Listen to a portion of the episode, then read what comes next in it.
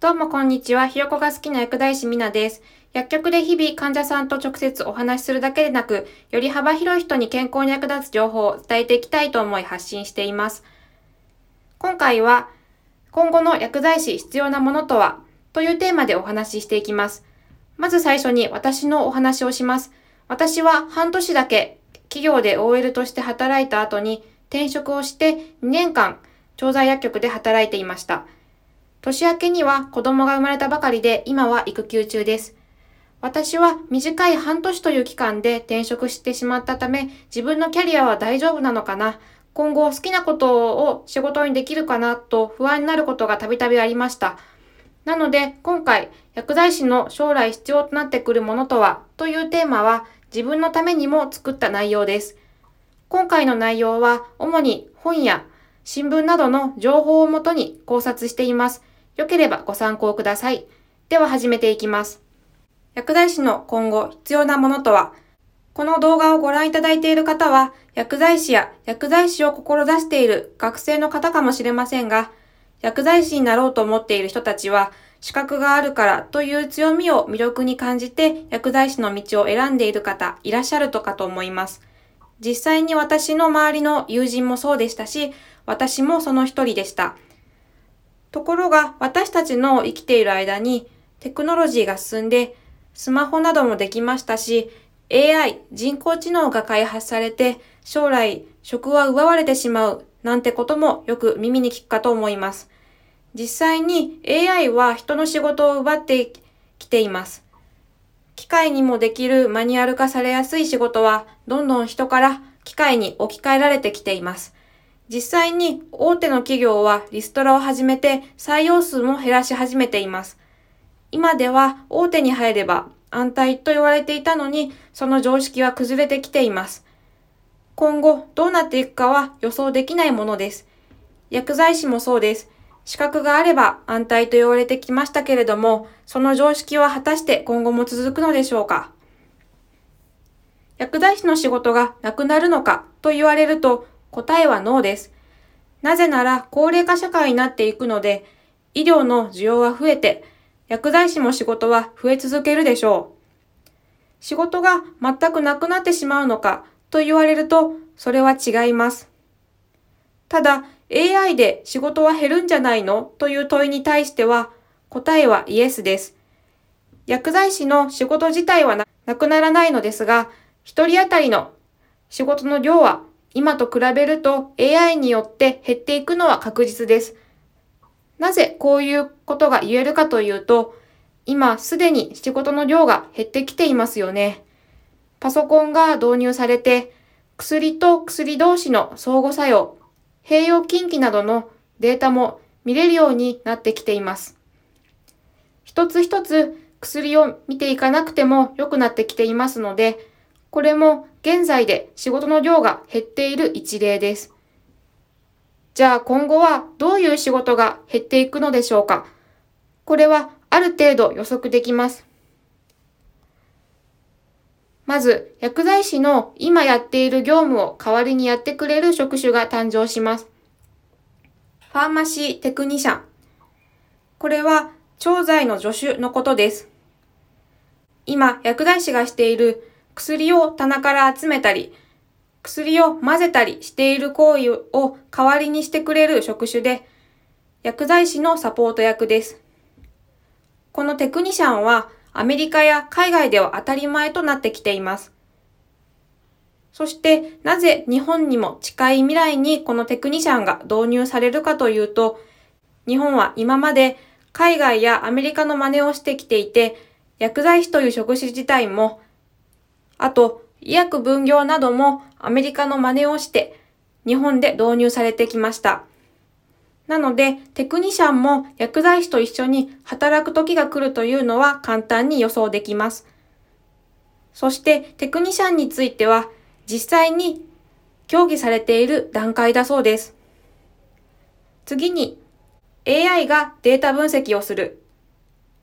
これは AI によって以前よりも薬の相互作用などを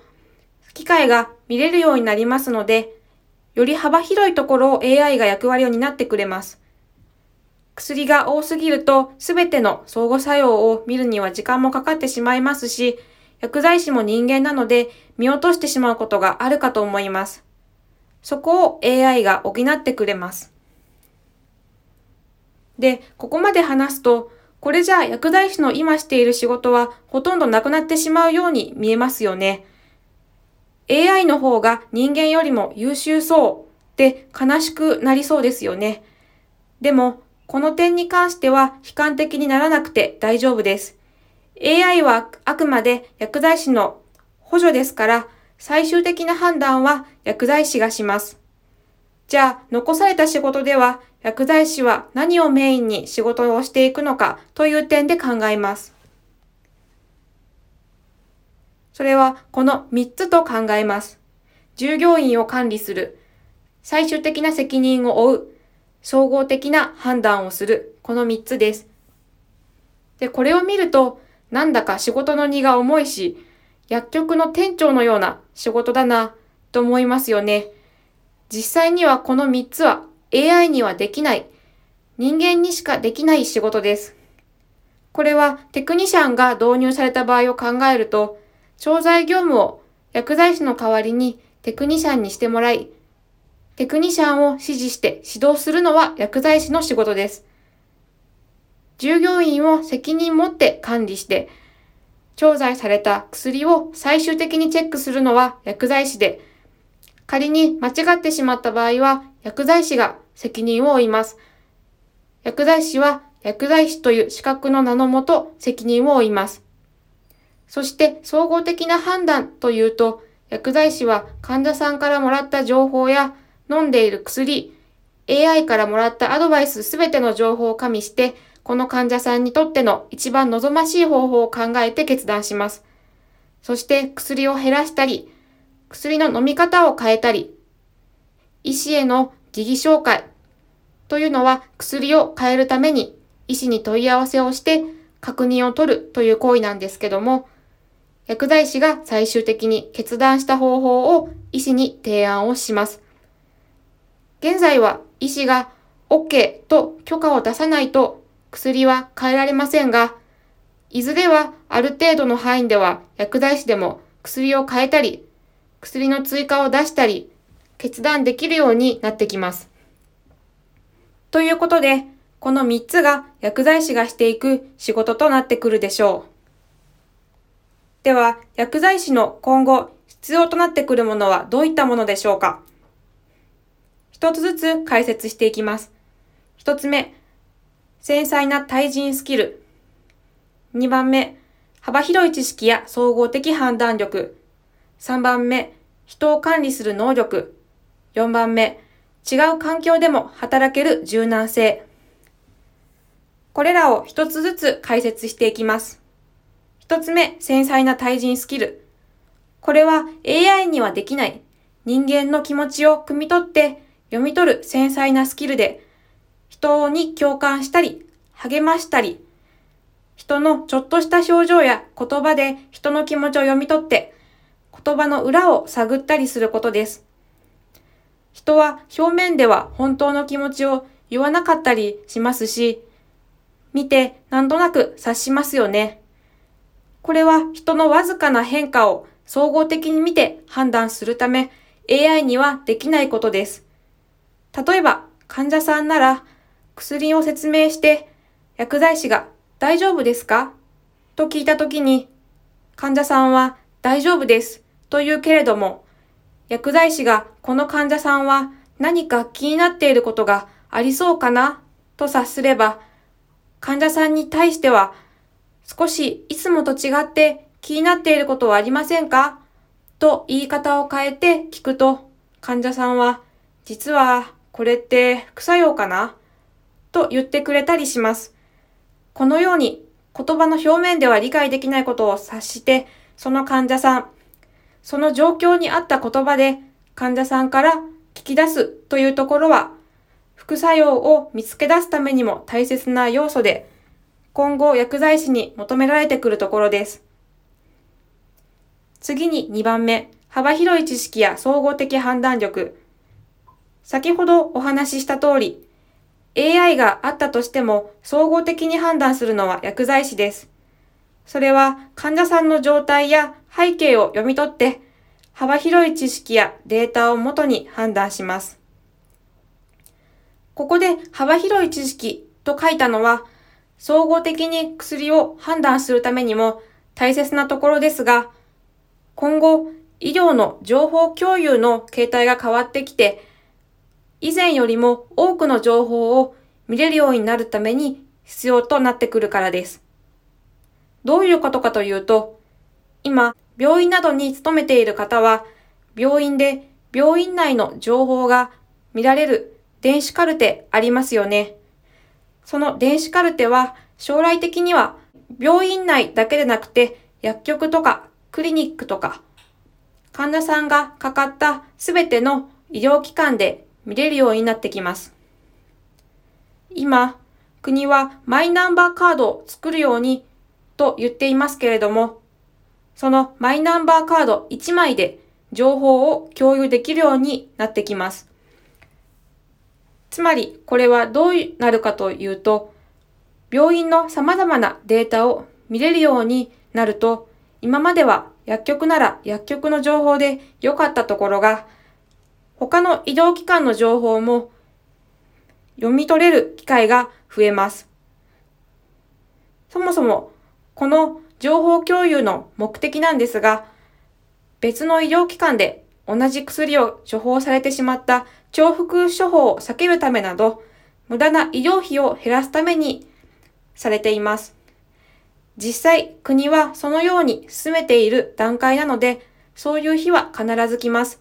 なので、様々な情報を読み取れる幅広い知識と、それをもとに総合的に判断する力が必要になってきます。次に3番目。人を管理する能力。これは先ほどの今後残る薬剤師の仕事の3つのところでも話しましたが、テクニシャンなどの他の職種が参入してくる分、その人たちのマネジメントをする必要があります。今でもすでに実務実習で来ている学生さんだったり、移動事務さんだったり、すでに人と関わって連携したりしていますが、管理薬剤師や店長さんが今では主にマネジメントをしていますよね。